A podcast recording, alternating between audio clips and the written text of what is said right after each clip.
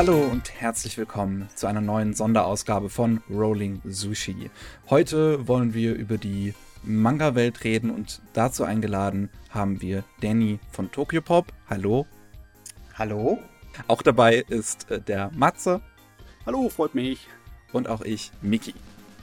Danny, möchtest du dich kurz vorstellen und äh, was Tokyopop ist? Was ihr genau macht. sehr, sehr gerne. Also, ja, ich bin der Danny. Ich ähm, verantworte bei uns ähm, das Marketing ähm, mit meinem kleinen Team hier und wir sind sozusagen für ja, alle Social Media Kanäle verantwortlich, für die Extras ähm, und sind immer dabei, ganz, ähm, ja, uns immer wieder neue Sachen einfallen zu lassen, um da draußen die Fans irgendwie bei Laune zu halten. Und was machen wir? Wir machen natürlich Manga ähm, und das schon seit jetzt inzwischen 15 Jahren in ganz, ganz vielen verschiedenen äh, Genres. Das ist, glaube ich, so ein ganz grober Anderes von dem, was ich so tagtäglich hier mache. Ähm, also, was du tagtäglich machst, ist im Prinzip PR. Ne? Du bist PR-Mensch bei, bei Tokyo Pop, wenn ich das jetzt richtig verstanden habe.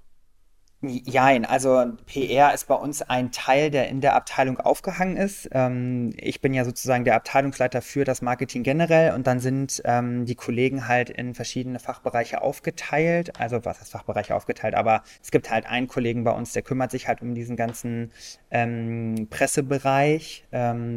Den ich sozusagen mit ihm gemeinsam mache, aber er sozusagen federführend eigentlich und dann sich nur mit mir abstimmt. Ähm, und dann geht es halt aber auch darum, sich dann zu überlegen, wenn wir eine neue tolle Lizenz zum Beispiel haben, was können wir darüber hinaus machen, was bieten wir an und solche Sachen. Also es ist schon noch ein bisschen mehr als nur Pressetexte schreiben. Okay. Ah, okay. Ja, oh. darf ich da mal fragen, wie lange bist du schon dabei jetzt bei Tokyo Pop? Ja, ähm, das ist eine gute Frage. Also ich bin jetzt seit guten anderthalb Jahren dabei. Also auch noch gar nicht so lange. Okay, oh, ich wollte dich jetzt auf jeden Fall löchern über die ganze Vergangenheit von Tokyo Pop. Äh, aber du weißt da schon ein bisschen mehr wahrscheinlich als wir, oder? Das mit Sicherheit, auf jeden Fall. Also ähm, da gehe ich ganz davon aus, dass, dass ich da euch ein bisschen mit Informationen ähm, beliefern kann, auch wenn ich natürlich nicht äh, den Overall sozusagen Rundumblick habe, weil ich ja nicht seit Tag 1 hier saß, aber ähm, man setzt sich natürlich auch mit einer Marke auseinander und ähm, beschäftigt sich mit den ganzen Inhalten und so, also ein bisschen was kann ich schon erzählen. Okay, das ist gut.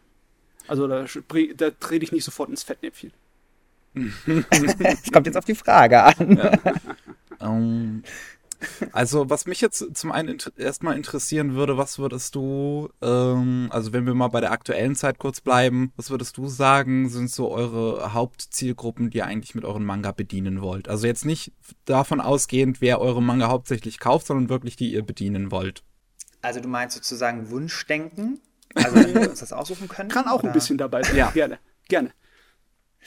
Ja, also natürlich sind wir halt aufgrund der, der, der Marke I Love Shoujo natürlich im ganz starken Fokus eben äh, da unterwegs. Und ähm, das ist ja tendenziell ein, ähm, ja, ein relativ junges Publikum ja auch häufig, also die sich ja auch mit diesen ganzen Themen Freundschaft, Familie, Liebe auch auseinandersetzen. Und wo ich auch glaube, dass auch teilweise Titel da ja auch so ein bisschen den Grundstein legen.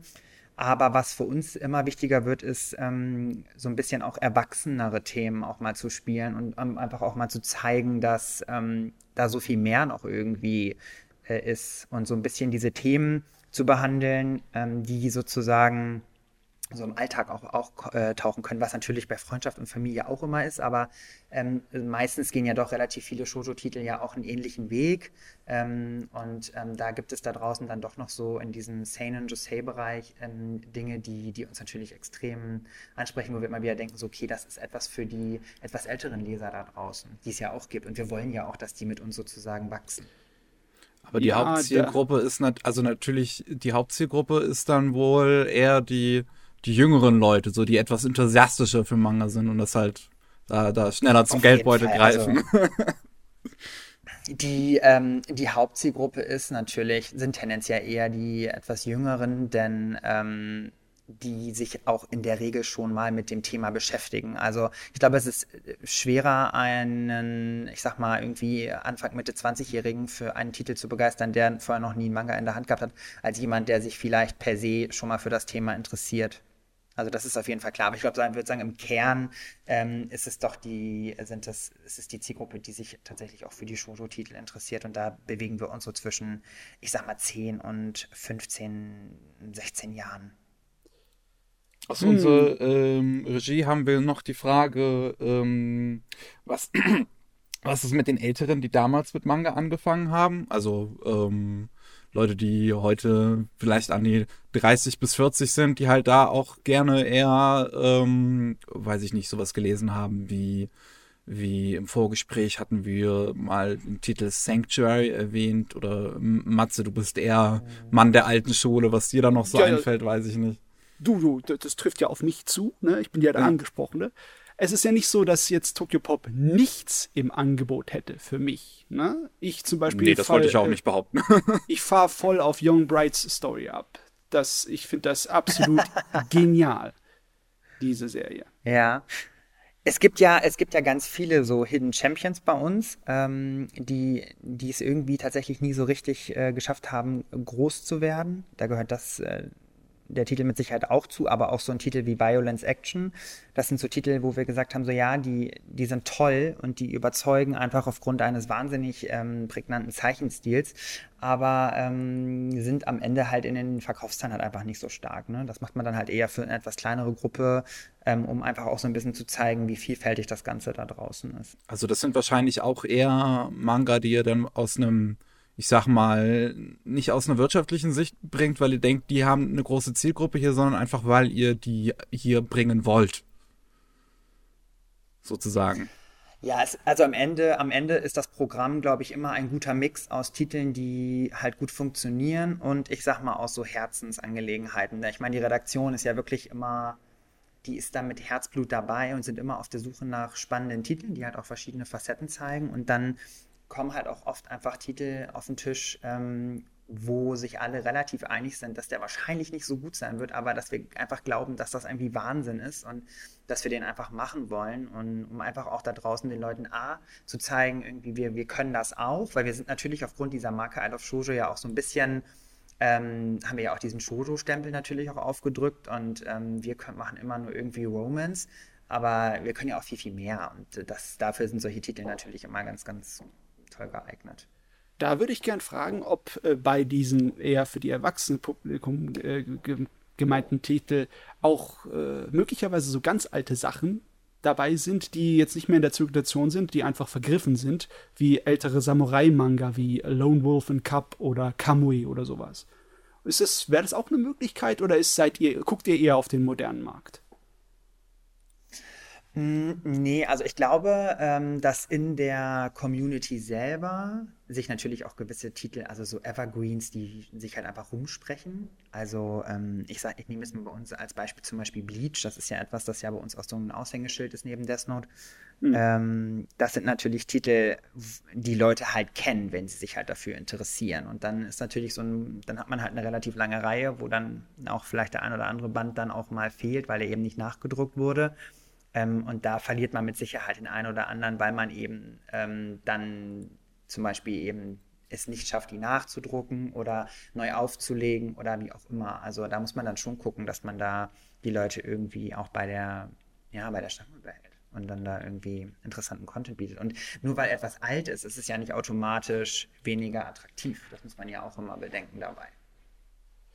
Ja, das meint derjenige, der auf der Sammlerseite ist, auf jeden Fall.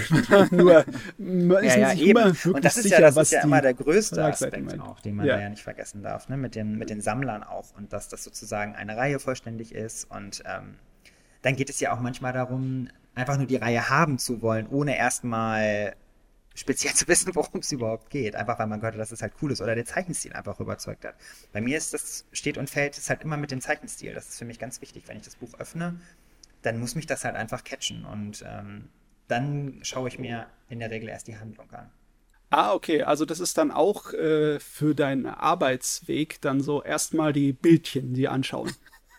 Und dann, dann entscheiden, ah, Damit steht und fällt vieles. Ah, okay. Also natürlich, wir haben halt einfach, man hat halt eine riesen Auswahl und man kann eigentlich, rein theoretisch kann man auch kündigen und den ganzen Tag einfach nur Manga lesen.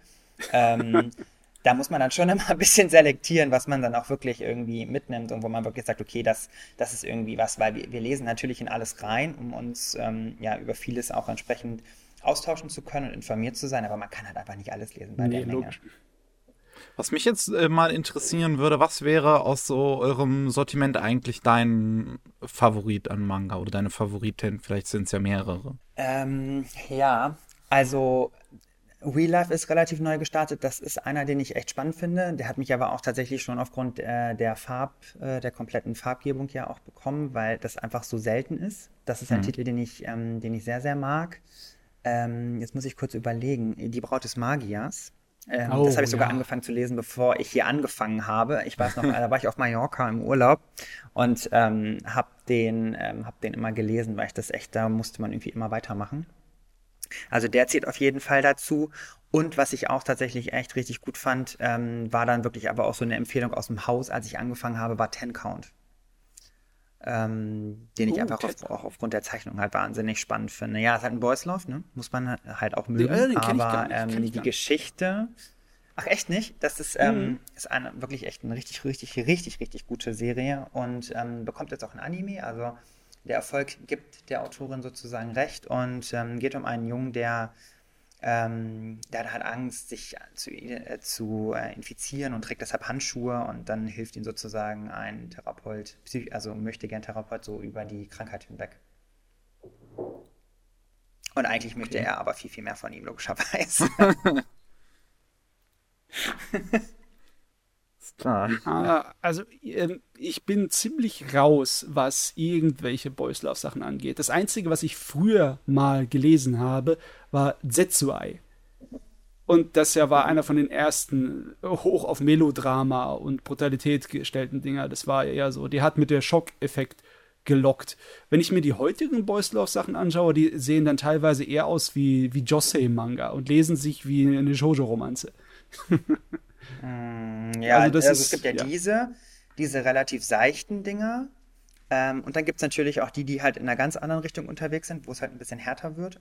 Und ähm, aber da, ja, also da ist es dann wirklich schwierig, ähm, ich sag mal, Titel zu finden, die dann auch äh, so wirklich diese, diesen Balanceakt zwischen ähm, anspruchsvollem Inhalt und aber auch, das ist halt nun mal so, dass äh, die Leute draußen finden das halt cool, wenn es darin halt ein bisschen abgeht, was ich auch verstehen kann. Da hat man auch noch ein bisschen Spaß dabei, irgendwie sich das anzugucken. Und da ist halt Ten Count halt ein ganz guter Mix, weil er hat irgendwie eine ganz gute, anspruchsvolle Story und trotzdem hast du halt viele nette Szenen. Ja, ich meine, der einzige Grund, warum ich von bestimmten Sachen gehört habe, ist einfach nur wegen dem Trubel, den sie dann erzeugt haben, dem Staub, den sie aufgewärmt genau. haben. Ne? Ist logisch, da, da schaut man auch hin, wenn man äh, sich dann aussucht, welche Lizenz man dann umwirbt, ob das etwas ist, das äh, so eine richtige kleine Explosion auslösen könnte oder nicht. Ne? Bestimmt wichtig. Absolut, klar. Also, ja. das ist schon richtig. Aber das ist halt einfach auch ein Segment, das für uns halt extrem wichtig ist, ne? weil die Leser da draußen einfach, die haben da Bock drauf und finden das irgendwie spannend und ähm, von daher ist das etwas, das für uns sehr, sehr wichtig ist. Mit der Sparte Neben dem hat. Bereich, den wir ja auch stark. Ja mit der Sparta hat Tokyo Pop relativ früh angefangen, wenn ich mich so richtig erinnere, oder? Ja, das stimmt. Allerdings auch ähm, tendenziell erstmal eher mit ähm, etwas seichteren Angelegenheiten. Und ähm, da muss man sowas ja auch ausprobieren, ne? ob sowas dann auch in dem Markt angenommen wird. Also nur ähm, weil zum Beispiel Titel in, in Japan jetzt, sag mal, funktionieren. Also es gibt zum Beispiel auch ähm, einen Manga über ähm, Sumo-Ring. dann ist das ja nicht automatisch etwas, das sozusagen auch in Deutschland dann funktioniert. Von oh daher, ja, das habe ich das schon. muss man sich halt immer genau angucken. Das habe ich schon öfters gehört, dass Sportmanga in Deutschland gefährlich sind. Also Aber das finde ich so schade, weil ich finde ja. das total spannend eigentlich, das Thema. Ich habe da voll Bock drauf. Ich finde Sportmanga richtig cool. Ähm, aber ja, also offensichtlich, als Anime scheint das, glaube ich, noch ganz gut zu funktionieren. Aber als, ähm, als Manga tendenziell eher weniger. Zumindest es ist, ist, schon komisch, wenn man bedenkt, dass Deutschland ja eigentlich auch so eine Sportnation ist, dass dann ausgerechnet die. Ja, ja Fußball, ne? Ja. ja. und als wir unsere Tennis. Wobei, ja, da seht ihr wieder, aber die Kickers früher, die Kickers früher haben ja auch funktioniert, aber es war halt auch ein Anime. Ja, komisch, ne? Ich, äh, hm. also als wir unsere Tennisstars noch hatten, dann hätte ich mir auch überlegt, dass so Tennis-Manga was gewesen wären. Was war das? Aber Prince, war ja Prince of. Aber es Tennis gibt ja wurde doch in einen, ne? Deutschland mal Es gibt probiert. ja Prince of Tennis, genau. Ja. ja. War der was? Hat der eingeschlagen? Wurde der nicht abgebrochen, weil er nicht funktioniert hatte? Ich glaube, irgendwie so war das, oder? Ui. Ui. Also der hat ja mal. 42 Bände, glaube ich. Ja, das ist Und, relativ lang. Ähm, ja, der wurde, den hatten wir tatsächlich auch veröffentlicht. Und, Das ist auch schon ähm, länger der her, wurde, oder? Wenn ich mich aber nicht täusche. Ja, ja, das ist schon, das ist schon ewig her. Das ist schon richtig lange her. Ähm, der wurde dann äh, beendet, aber der war. Ja, also ich würde so gerne eine Re-Edition von dem machen, aber da kann ich leider keinen überzeugen, weil Nee. der hat halt einfach damals nicht so gut funktioniert. Also,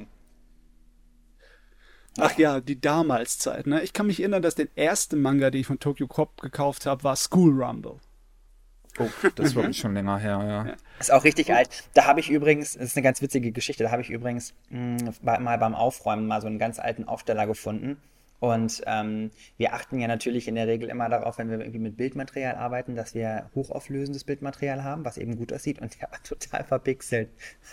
das war richtig witzig und der ist ja so in den Handel gegangen.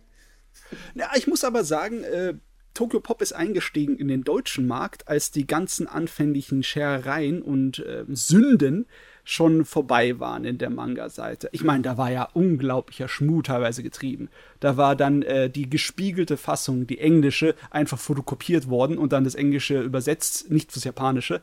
Und das hat man dann an der Qualität gemerkt und auch in der Übersetzung. Das war teilweise ein bisschen, äh, ja, da gab's äh, Trubel.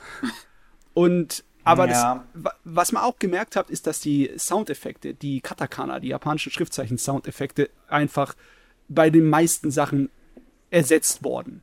Wurden relativ grob mit ähm, ja, normalen rö römischen Zeichen als Soundeffekten überstrichen. Und da ging bei einigen Manga das Artwork völlig flöten. Eine der Sachen, wo ich mich Ja, richtig böse dran erinnere, ist, ist, war Magic Knight Ray Earth. Und als Tokyo Pop da herkam mit seinem ersten Manga, war das schon alles kein Problem mehr. Da wurde von rechts nach links gelesen, da wurden die japanischen Soundeffekte gelassen und wurden nicht über, übertüncht und da war auch die Übersetzung sauber und die Qualität war alles vom Japanischen gescannt. Also das war schon alle, die anfänglichen Probleme waren schon weg. Da hattet ihr gar nicht die Probleme mit, ne?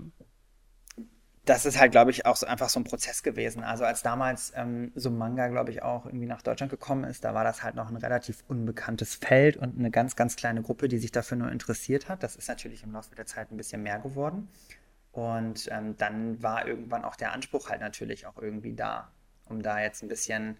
Und das ist ja auch tatsächlich noch ein Punkt, ähm, wenn man die Lizenz äh, wirklich in Japan original halt auch bei den großen Verlagen einkauft, ähm, dann haben die schon ein Auge drauf, wie das Ganze auch aussieht und äh, wie das auch umgesetzt wird. Da kann man sich dann ähm, Foto, äh, fotografierte Seiten natürlich auch nicht mehr leisten. Nee.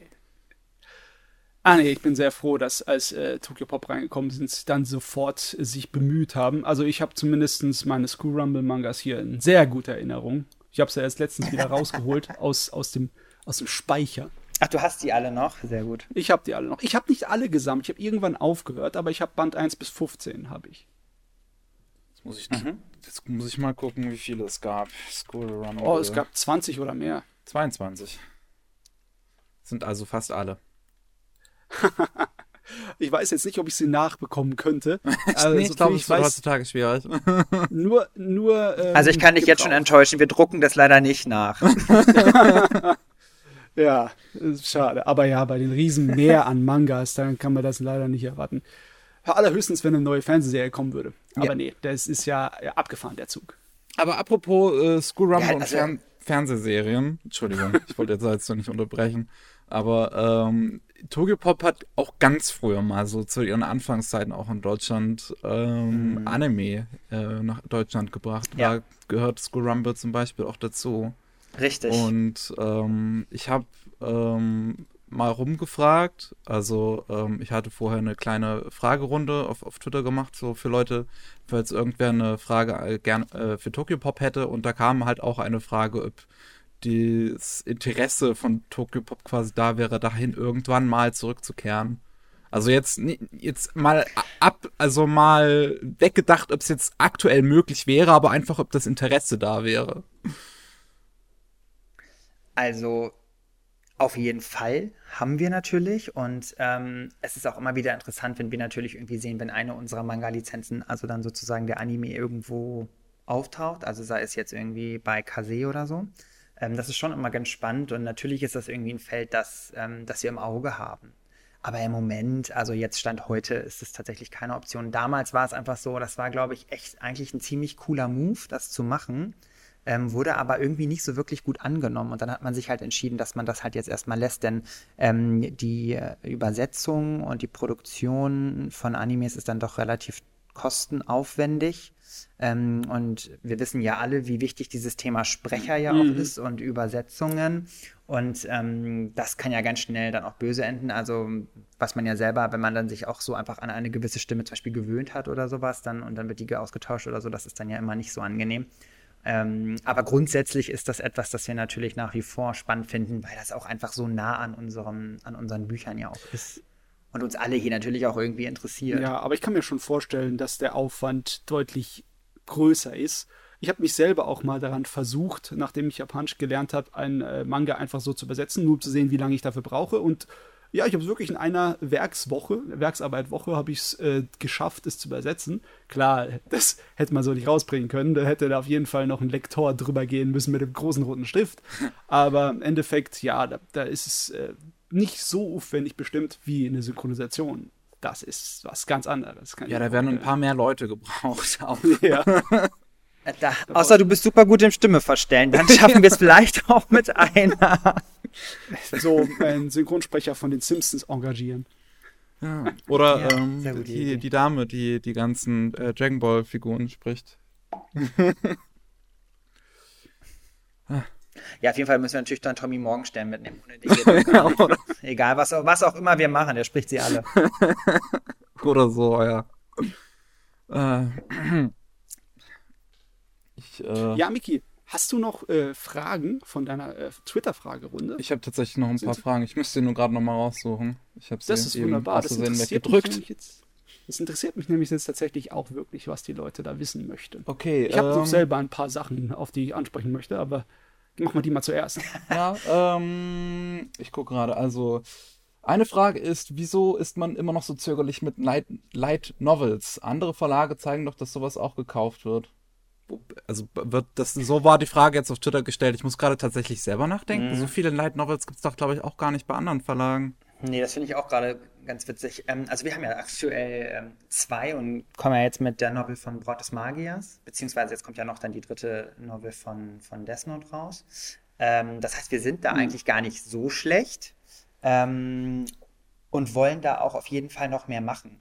Also gerade zu Serien, die, ähm, die auch gut laufen, wo die Leute auch Bock haben, irgendwie mehr, mehr zu lesen. Und jetzt sind wir gerade dabei, erstmal so ein bisschen ähm, Aufbauarbeit zu leisten, weil viele wissen ja auch äh, tatsächlich gar nicht, dass ähm, Light Novels ja auch so ein bisschen die Herkunft vieler Manga und Animes ja auch sind.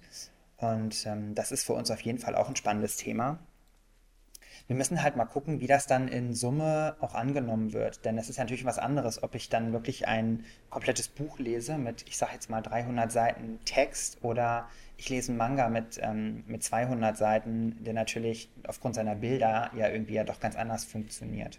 Ja, besonders da Mangas sehr einfach zu lesen sind von dem Bildfluss im Vergleich zum Beispiel zu vielen klassischen äh, amerikanischen Comics oder französischen Comics da geht es beim Manga ist so äh, ein Blatt nach dem nächsten, Blätter, Blätter, Blätter. Ne? Und was man, was ja auch noch on top kommt, ist ja da, ist ja wirklich die Übersetzung dann ja wirklich auch das Allerwichtigste. Ich sag mal, mhm. ähm, bei einem Manga, wo du in der Regel ja so mit irgendwie ein oder zwei Zeilen arbeitest, ähm, da kann man ja vielleicht das eine oder andere nochmal verzeihen, aber wenn man dann wirklich irgendwie 300 durchgängig irgendwie Seiten Text hat, da muss das echt passen und das muss gut lesbar sein und da muss ich Bock haben, weiterzulesen. Und da ist natürlich auch nochmal diese Übersetzungsthematik auch nochmal so ein Riesen, äh, das, dem man sich dann halt auch widmen muss. Und da, deshalb sind wir da halt auch so nach und nach und äh, versuchen da immer mehr in dieses Feld reinzugehen und das auch auszuprobieren. Und weil wir halt auch einfach gemerkt haben, okay, da ist draußen irgendwie, da sind Leute, die haben da Bock drauf und ähm, dann probieren wir das natürlich auch super gerne aus. Hm. Zumindest Aethelworld scheint ja bei euch zu funktionieren, wenn ihr schon bei Band 19 seid, wie ich gerade sehe. genau, also ja. die, die ja. halt schon ein bisschen länger im Programm sind, sind halt SAO, die SAO-Novel. die ja sozusagen den kompletten Manga ja vereint und Excel World, genau. Und jetzt, wie gesagt, jetzt kommt bald noch die Braut des Magiers und nächstes Jahr noch die dritte von, von Death Note. Also so Serien, wo man halt weiß, irgendwie, dass, dass, dass das ganz gut funktionieren kann hm. und ähm, dass da großen, äh, dass da draußen halt Leute sind, ähm, die, die, einfach eine Fanbase irgendwie bilden und die, wo wir wissen, das kommt gut an, das machen wir halt auch schon und alles andere müssen wir halt so langsam mal uns rantasten dann. Ja, erstmal zehn ins Wasser und ansonsten so ein bisschen auf Nummer sicher fahren. Ja, also im Endeffekt steht und fällt es ja natürlich auch immer mit den Leuten, ne? wenn die halt sagen, ja. so geil, geil, geil und kaufen, kaufen, kaufen und wir sehen, okay, das funktioniert und so, dann können wir natürlich auch viel mehr machen. Ne? Also ja, ich kann mich an viele Versuche erinnern, die dann einfach nicht weitergeführt wurden. Wie zum Beispiel, da war, ich glaube, von den zwölf Königreichen war mal was von diesen äh, Romanreihen auch für Deutsch im Gespräch und da wurde, glaube ich, sogar einer gebracht aber das kam nie zu Ende. Ich musste die mir dann auf Japanisch kaufen und die sind schwer zu lesen. Oh, meine Güte. Das glaube ich. Hätte ich doch ja, gerne deutsche Fassung. Oder wenigstens was Englisches, dann geht das ja meistens ja. immer noch. Aber auf jeden Fall, das ist, das ist halt echt so ein Thema. Also in äh, der Tokyo-Pop-Geschichte, ganz früher ja mal, ähm, hat man sich ja auch schon mal an dem Light Novel-Thema ausprobiert. Also da gab es so den einen oder anderen Boys Love-Titel. Ähm, auch in so wirklich in diesem Pocket-Format. Aber auch das hat halt einfach irgendwie nicht so gut funktioniert. Manchmal glaube ich einfach, man war da noch der Zeit einfach ein bisschen zu weit voraus. Also so wie auch damals mit den Animes. Das glaube ich ist halt auch so ein, so ein Punkt da. Da hatte man eine richtig, richtig gute Idee, aber der, die Zeit war einfach noch nicht da, um damit irgendwie durchstarten zu können. Eine Frage der Zeit. Ja, Im Laufe der Zeit hat sich ja viel verändert auch bei Tokyo Pop. Ähm, da wurden einige Sachen angefangen, da äh, dachte ich zumindest. Ich hatte gedacht, ihr hattet mal äh, euch mit elektronischen, mit digitalen Manga äh, ein bisschen größer versucht. Ähm, äh, ich weiß, dass man jetzt noch eure Mangas, also viele, auf Amazon für die Kindle-Fassung kaufen kann, aber ihr selber habt keine direkten digitalen Mangas mehr im Angebot bei eurer Webseite, oder? Nee, also tatsächlich läuft unser Vertrieb von, von E-Books, also E-Manga, ähm, aktuell über Amazon. Dazu muss man aber sagen, dass wir im Moment in Deutschland, was das betrifft, ähm, da auch am breitesten aufgestellt sind. Also wir sind da tatsächlich, ich sage jetzt mal Marktführer, ähm, weil wir das ähm, mit am meisten anbieten und auch mit am meisten denken. Und das ist für uns einfach wirklich ein zukunftsträchtiges Thema. Also da kann man ja noch ganz, ganz viel rausholen ähm, bei dem, bei dem äh, E-Manga-Thema. Also sei es solche Releases wie zum Beispiel Chapter by Chapter, denn es ist ja zum Beispiel sowas, wenn wir über ein gedrucktes Buch sprechen, dann können wir das Buch natürlich erst drucken, wenn wir sozusagen alle, ich sag mal, fünf Kapitel fertig haben.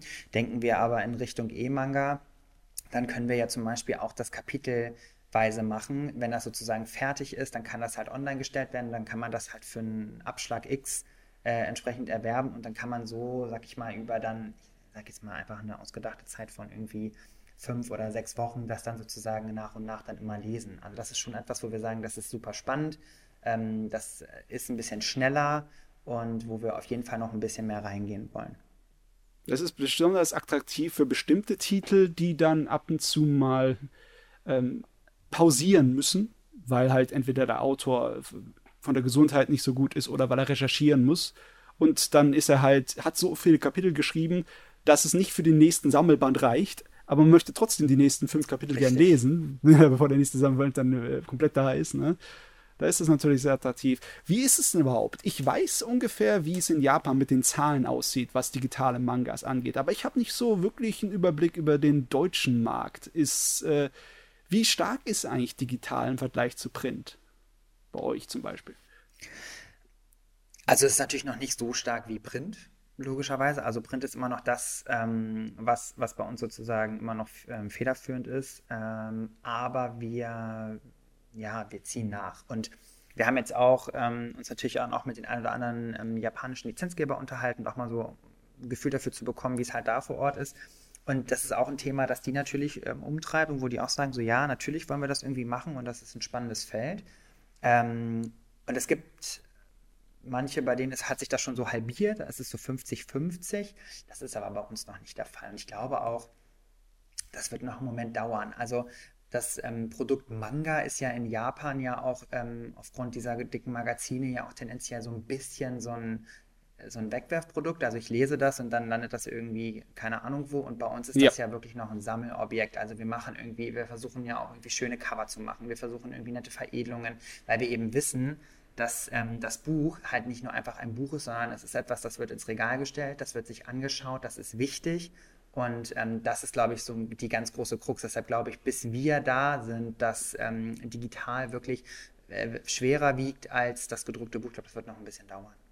Ja, ich kann mich erinnern, dass es schon eine ganze Menge Versuchen von verschiedenen Verlagen gab, bei uns so Magazin, so serialisierte Magazine mit Mangas so größer rauszubringen, aber die sind alle nach einer Weile dann wieder verschwunden. Mhm. Und da in der Hinsicht sind wir schon ein ganz anderer Markt als Japan. Auch im Digitalen, denke ich mal, weil da sind die im Moment wirklich am Davonrennen. Der digitale Markt ist so ziemlich der einzige Markt, der wächst da drüben, was so Manga angeht. Alle anderen Printmedien mhm. sind bei denen halt natürlich am ähm, sehr großen Schwund haben, äh, erleiden die. Und ich glaube, bei Japan ist es mittlerweile ungefähr 50-50, oder? Mickey, weiß es noch ungefähr? Ja, ja das ich bin mir nicht ganz sicher, ob es wirklich 50-50 sind, aber es geht langsam in die Richtung. Ja, ja. Um, ähm, ja, also, also das mit dem halt Digitalen wäre auch eine der Fragen gewesen, die ich hier noch hatte. Also das ist schön, dass wir darüber gesprochen haben. Also da gab es zum Beispiel so Fragen wie, ob äh, man Pläne hätte für simultane Übersetzungen, so wie es, ich glaube, Crunchyroll macht sowas im Englischen, glaube ich. Ähm, auch mittlerweile für Manga. Ähm, und wie es die Chancen stehen, stehen würden auf einen, ähm, hier wird es jetzt bezeichnet als Manga-Streaming-Anbieter, also als so ein, keine Ahnung, so ein, so ein Netflix für Manga, irgendwie sowas. Ah, ja, ja. Ich meine, in Japan gibt es eine ganze Menge solcher Dienste, wo du abonnieren kannst und da bekommst du von dem und dem Magazin dann halt, kannst du, bekommst du immer die neuesten wenn, Kapitel, wenn sie da sind, ne? Ja. Also so weit sind wir noch nicht. Ne? Aber ich denke mal, das könnte auch möglich also, sein für Tokyo Pop, ne?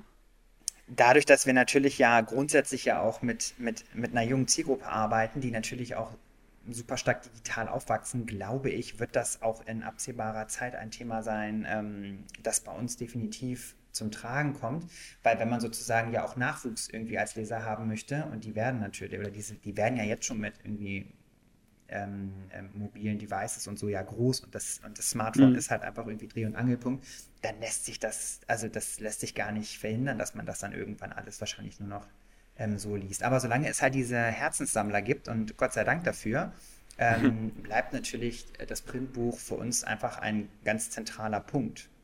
Aber ja. wir haben natürlich ein Auge drauf und gucken uns das halt an, also weil das einfach natürlich etwas ist. Alle bewegen sich dahin ähm, und natürlich ist es etwas, äh, wo man sich halt auch als Verlag dann irgendwie umschauen muss, um zu schauen, okay, was kann halt funktionieren und in welchem Umfang und wo probieren wir uns aus. Und, aber ganz klar ist, digital hat für uns einen wichtigen, wichtigen Fokus und wird für uns auch in den nächsten Jahren noch wichtiger werden, als es halt jetzt aktuell auch schon ist. Ja, ich bin da ein bisschen hängen geblieben. Ich bin immer noch bei Print und ich bestelle mir Sachen, die ich will, auch dann, dann wirklich aus Japan. Ja, okay, das kann man halt machen, wenn man Japanisch ein bisschen kann, aber ähm, ja. Wie ist denn das bei dir? Hast du auch schon ein bisschen auf digital umgestellt bei deinen Lesegewohnheiten? Nee. Gar nicht? Also, das jetzt, also das liegt aber einfach auch daran, ähm, dass ich halt, ähm, halt hier einfach auch an der Quelle sitze. Also ich, mir fallen die Bücher in die Hand und dann denke ich mir, oh, irgendwie, es ist irgendwie echt gerade cool und dann möchte ich es irgendwie gerne lesen oder so. Das heißt, ich nehme das dann schon tendenziell auch einfach so mit.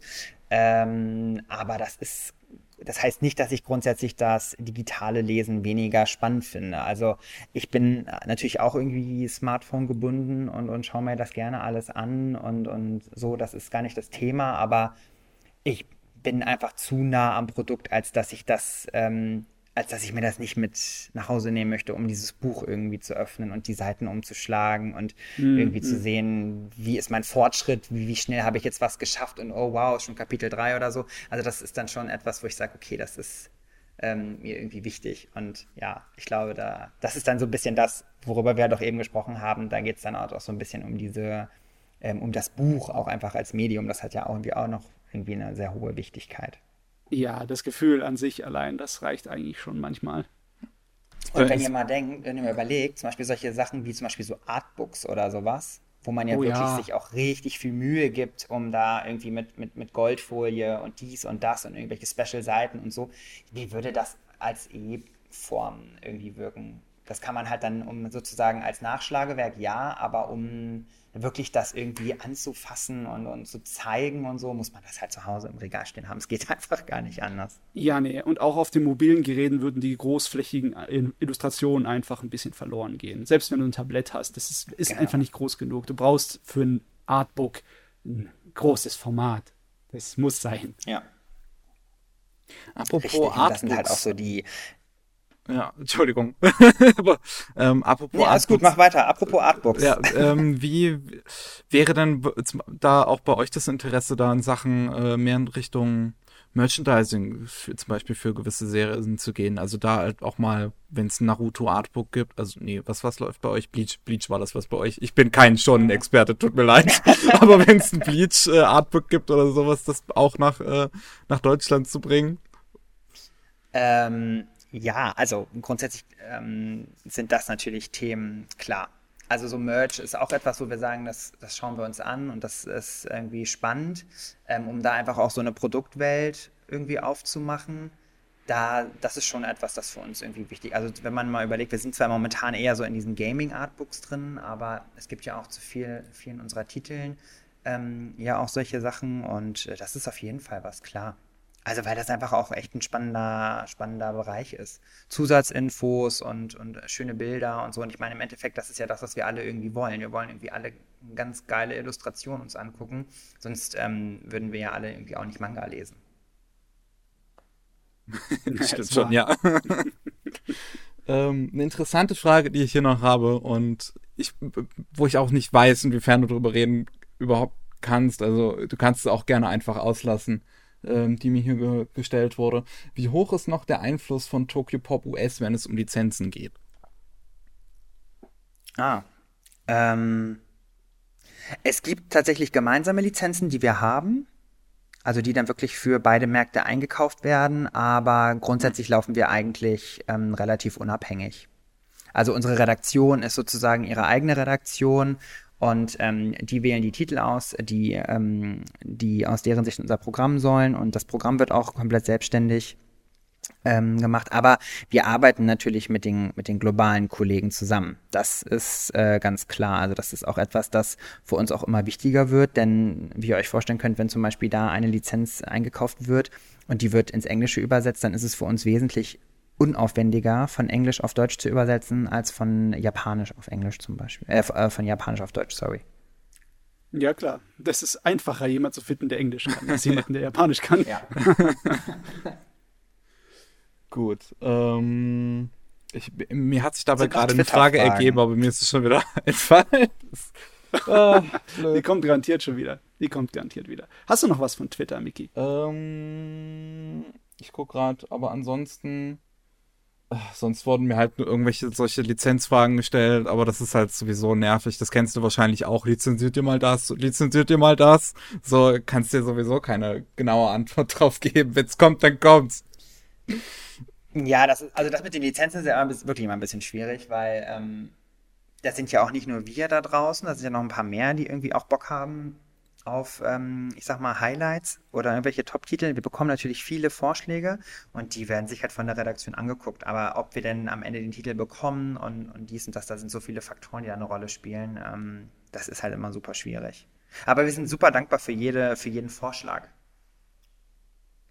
Okay, äh, eine ne Sache, die mich jetzt mal interessieren würde, ich weiß nicht, inwiefern du das weißt, ist, wie das äh, eigentlich bei, mit dem Einkaufen von Lizenzen bei Manga abläuft. Weil ich weiß, wie das bei Anime abläuft, dass es halt diese Pakete gibt von den ähm, japanischen Verlagen, beziehungsweise, dass man auch sich einzelne Lizenzen kaufen kann. Also ist es bei Manga ähnlich, also dass man sich Pakete kaufen kann oder dass es sowas überhaupt gibt oder dass man nur alles einzeln äh, sich rauspicken muss? Also ich sag mal, die Regel ist eigentlich, dass man auf einzelne Lizenzen tatsächlich dann ähm, ja bietet, also dass man die sozusagen dann nur einkauft. So Pakete ist, ist auch, gibt es, aber ist eher, also ist mir zumindest bisher wenig untergekommen eigentlich. Also es ist wirklich so, dass man sich eine konkrete Reihe aussucht und sagt, irgendwie die möchten wir gerne. Und ähm, das ist sozusagen das, was wir dann dafür anbieten.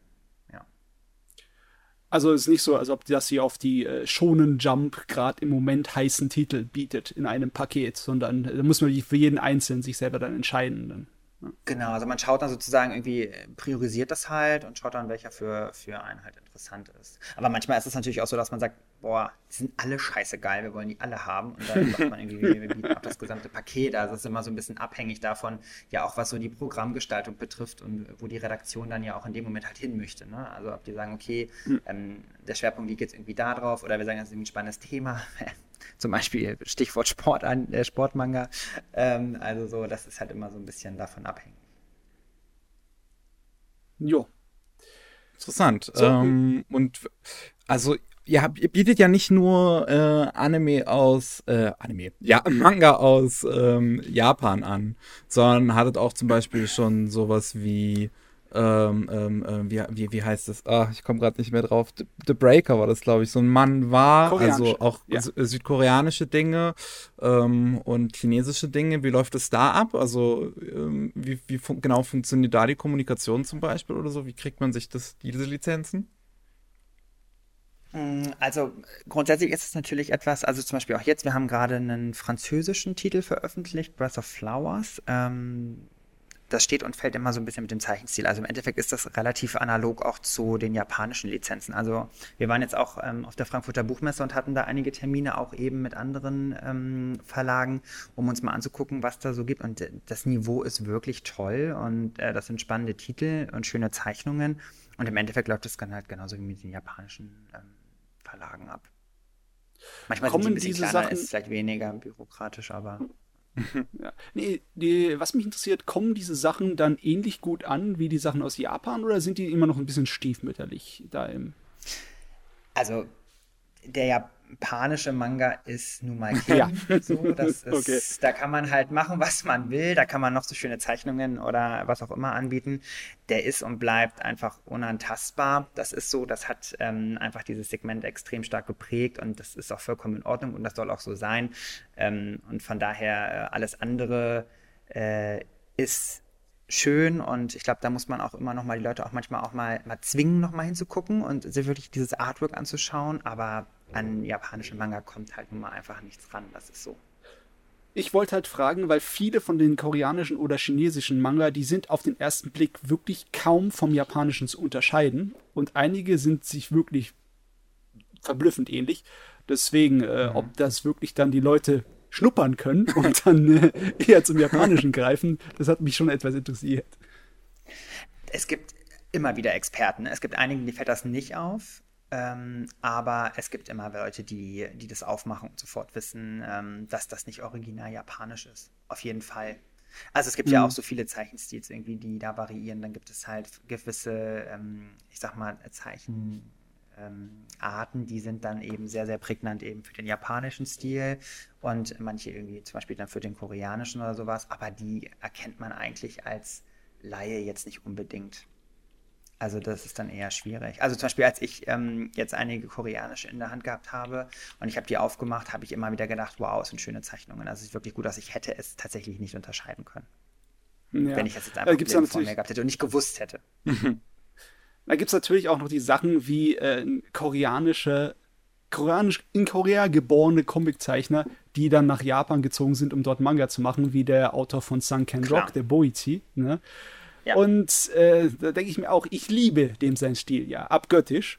Aber es ist eindeutig, dass das nicht so wirklich japanisch ist. Aber ich frage mich, ob die Leute das auch so sehen. Ob dann äh, die große Masse auch so eher denkt, oh, das ist, kommt aus der äh, Manwa-Ecke und nicht aus der Manga-Ecke.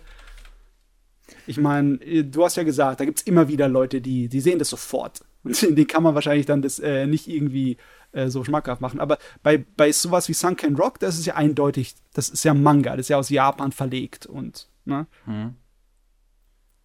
Aber ich weiß ja. nicht, ob der ich dann. leider nur die Hälfte verstanden, weil du zwischendurch so ein bisschen weil du so ein bisschen abgehackt warst, aber ich glaube, es ging tatsächlich darum, dass ähm, der Mangaka irgendwie nach Japan gegangen ist, um dann da sozusagen zu zeichnen und dass man aber trotzdem seinen, äh, seinen ähm, Einfluss halt in den Zeichnungen nach wie vor erkennt, oder? Ja, ich meine, Sunken Rock ist ja eindeutig ein Manga, ein japanischer, weil er auch in in Japan direkt vom Ja, japanischen Verlag rausgebracht wird. Ne?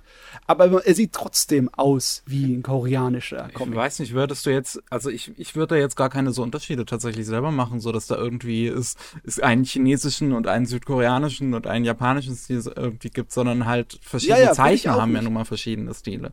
Ich meine, wenn man Ja, jetzt sowas denkt wie, ähm, was ja auch bei euch läuft, was ich sehr gerne lese, ist ähm, Sue, ich, ich weiß nicht, wie man es ausspricht, Solela Ar- Arun? Ähm, Schularun. Schularun. Schularun, Schularun. ah, so spricht man es aus. Schularun, was ja auch Das ist übrigens, da muss ich kurz, da muss ich, das ist übrigens so witzig, weil ähm, ihr werdet es selber nicht glauben, aber was wir hier alle für, für Rufnamen für diesen Titel haben, weil einfach jeder schon in den schärfsten Varianten ausgesprochen hat, bis wir einmal alle zusammengeholt haben und gesagt haben, so Leute, dieser Titel heißt Schularun und seitdem ist es jetzt aber auch okay. okay.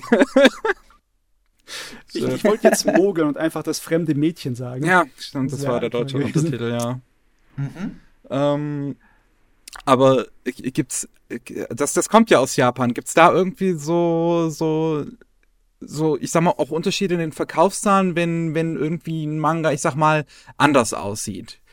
Wie, wie halt das fremde Mädchen. Ja, der ist ja sehr ähm, so ein bisschen so skizzenhaft. Ähm, Und ähm, da gibt es natürlich Unterschiede, klar. Also es, es gibt, also ich zum Beispiel persönlich, ich bevorzuge halt lieber eher realistische Sachen. Also zum Beispiel, ich mag den, den Deutsche Zeichenstil auch sehr, sehr gerne, weil ich finde, dass es halt sehr menschenähnlich ist. Ähm, Im Vergleich jetzt zum, zu zum Beispiel diesem typischen Shoujo-Zeichenstil mit den sehr, sehr großen Augen. Ich ähm, mag das irgendwie lieber, spricht mich einfach persönlich mehr an. Aber es gibt natürlich da schon dann auch Unterschiede, ne? wenn wie der Zeichenstil einfach so angenommen wird. Es gibt Leute, die lieben das abgöttisch. Ich weiß nicht, ob ihr den Titel Innocent kennt. Der spaltet ja auch so ein bisschen ähm, die Leser. Die einen, die sagen, oh, das ist schrecklich, und die anderen sagen, wow, das ist so krass. Ähm, und zu der Gruppe tendiere ich tatsächlich auch, weil es wirklich unfassbar realistisch aussieht. Aber das ist halt einfach auch nicht, ähm, nicht was für jeden. Also, weil das halt einfach nicht so dieses ganz klassische, ähm, der ganz klassische japanische Zeichenstil auch ist. Und das merken wir dann natürlich auch klar, dass der dann vielleicht nicht ganz so gut angenommen wird, äh, wie dann zum Beispiel ein Titel von, von äh, Kayuru oder so. Ja, es ist auf jeden Fall nicht die Sorte von Zeichenstil, mit denen der japanische Manga seinen Eroberungsfeldzug gestartet hat bei uns. Ne?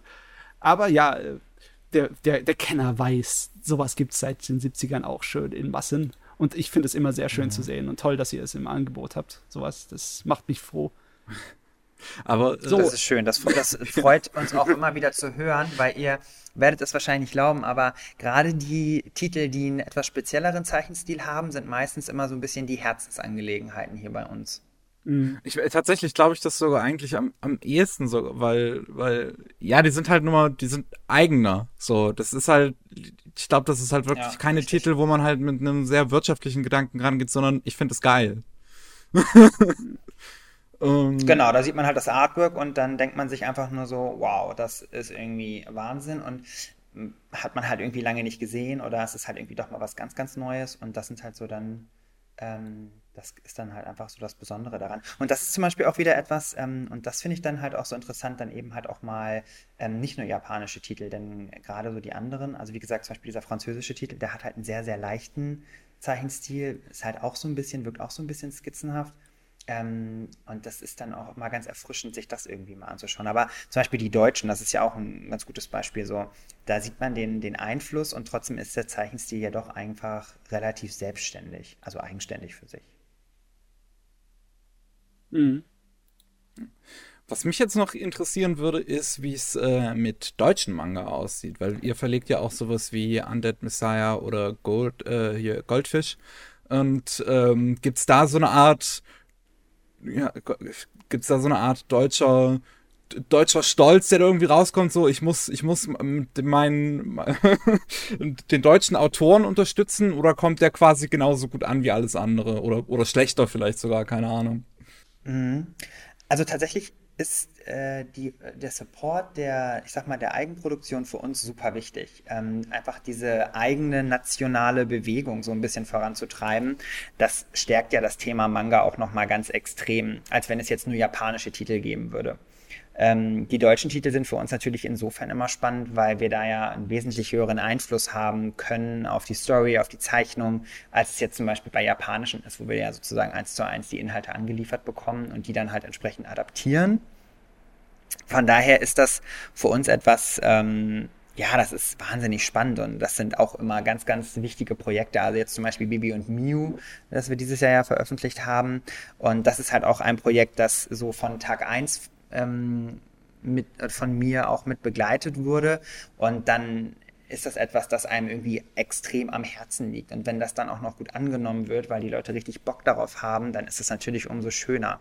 Also das sind schon ganz tolle Projekte, weil man halt eben einfach sowas von vorne bis hinten einmal mit begleitet und dann auch sieht, was so manchmal auch die Probleme sind, die natürlich so auftreten können und ähm, die man ja sonst so im Prozess gar nicht mitbekommt, weil man da ja gar nicht involviert ist, logischerweise. Wenn jetzt ähm, Tanemura oder so jetzt mal irgendwie gerade sagt, oh, jetzt fällt mir das irgendwie gerade schwer, dann würden wir das ja niemals davon Wind bekommen.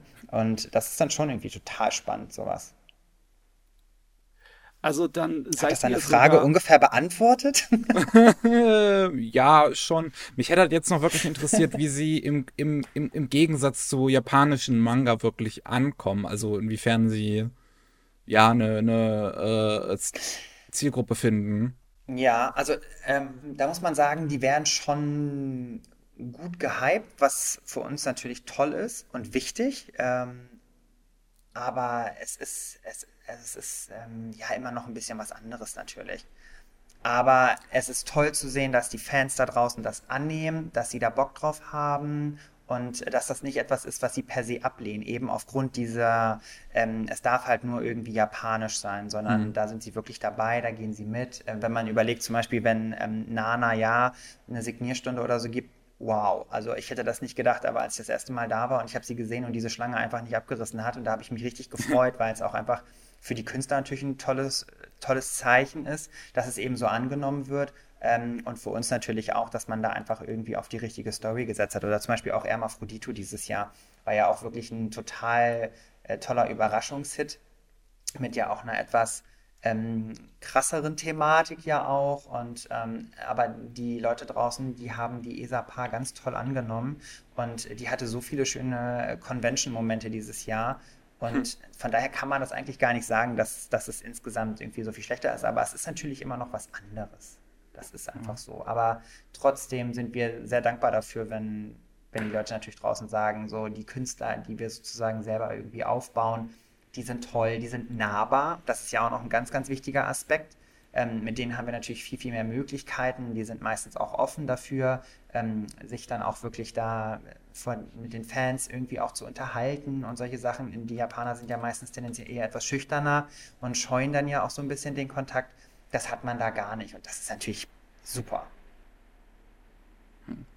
Nee, es ja, freut, freut mich auch zu hören, dass das so gut ankommt. Ich finde, äh, also ähm, was, was ich halt in, in meiner Twitter-Bubble zum Beispiel immer mitkriege, ist halt eher so, so viel, so, dass die halt als möchte gerne bezeichnet werden, so deutsche Mangaka, aber gerade wenn ich mir sowas wie Goldfisch ähm, anschaue, das hat mir echt äh, echt gefallen. Ich muss auch sagen, ich glaube, das ist eine der äh, deutschen Manga, die am ehesten so richtig auch typisch wie ein, wie ein japanischer Manga auch wirklich aussehen. Also ich glaube, würdest du da jemanden einfach nur Zeichnungen draus zeigen, würde aber der das nicht unbedingt find, äh, ähm, unterscheiden können.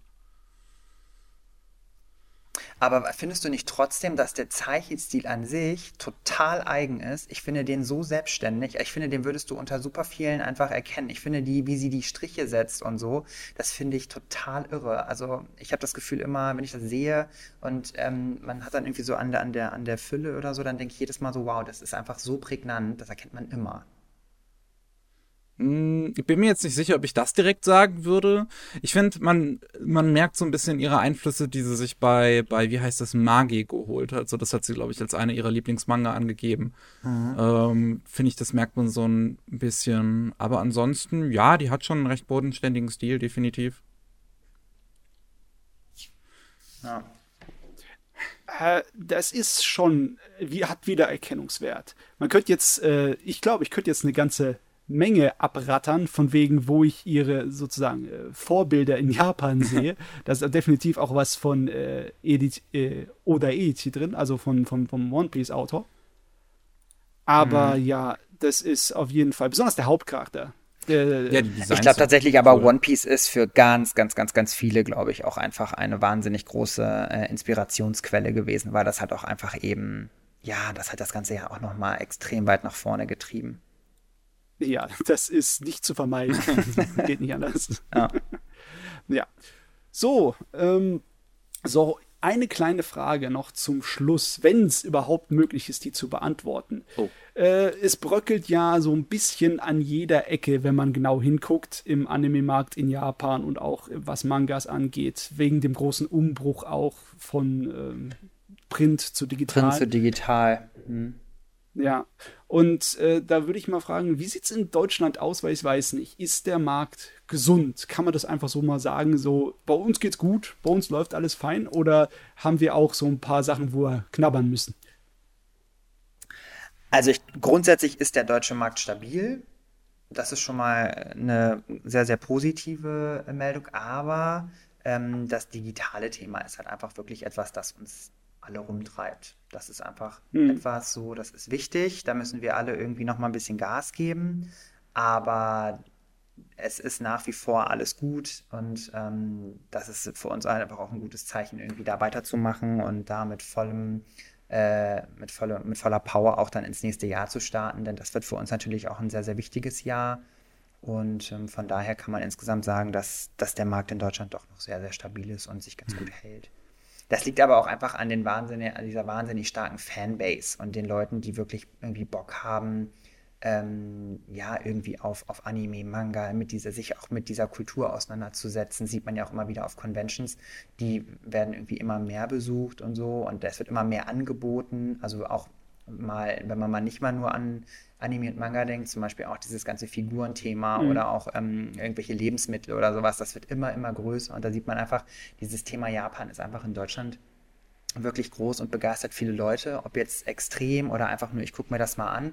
Aber das ist sehr, sehr breites Spektrum und ähm, wir müssen halt alle gemeinsam gucken, dass wir da die Leute auch ja, bei Laune behalten. Ja. Ah, da kann man sich auf die Zukunft freuen. Ne? ja. Also daran und die ganzen digitalen Manga, die dann noch kommen. Oh ja. Aber daran vielleicht doch nochmal eine kleine Anschlussfrage, musst du auch nicht beantworten, wenn du nicht willst. Aber äh, ähm, ich hatte fast schon den Gedanken so, dass es dem deutschen Manga-Markt eigentlich relativ gut gehen müsste, auch weil wir hatten ja in letzter Zeit auch zwei neue Verlage halt bekommen mit Manga Kult und Ultraverse.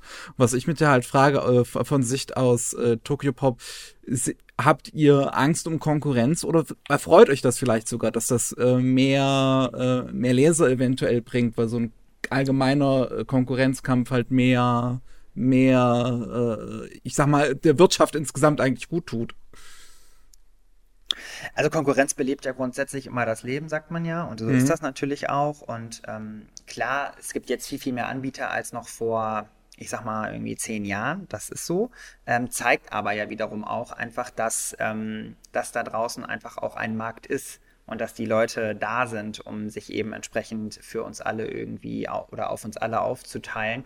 Und von daher äh, sind wir da auf gar keinen Fall böse, wenn da irgendjemand Neues kommt. Jeder hat da irgendwie seine Daseinsberechtigung von uns. Und ähm, was ich persönlich einfach auch jetzt nach diesen anderthalb Jahren sagen kann, ich finde, dass einfach in dieser Branche wirklich eine super angenehme Stimmung herrscht. Man ist einfach eher so miteinander statt gegeneinander. Ähm, also zum Beispiel Carlsen sitzt ja hier bei uns auch in der Straße mit.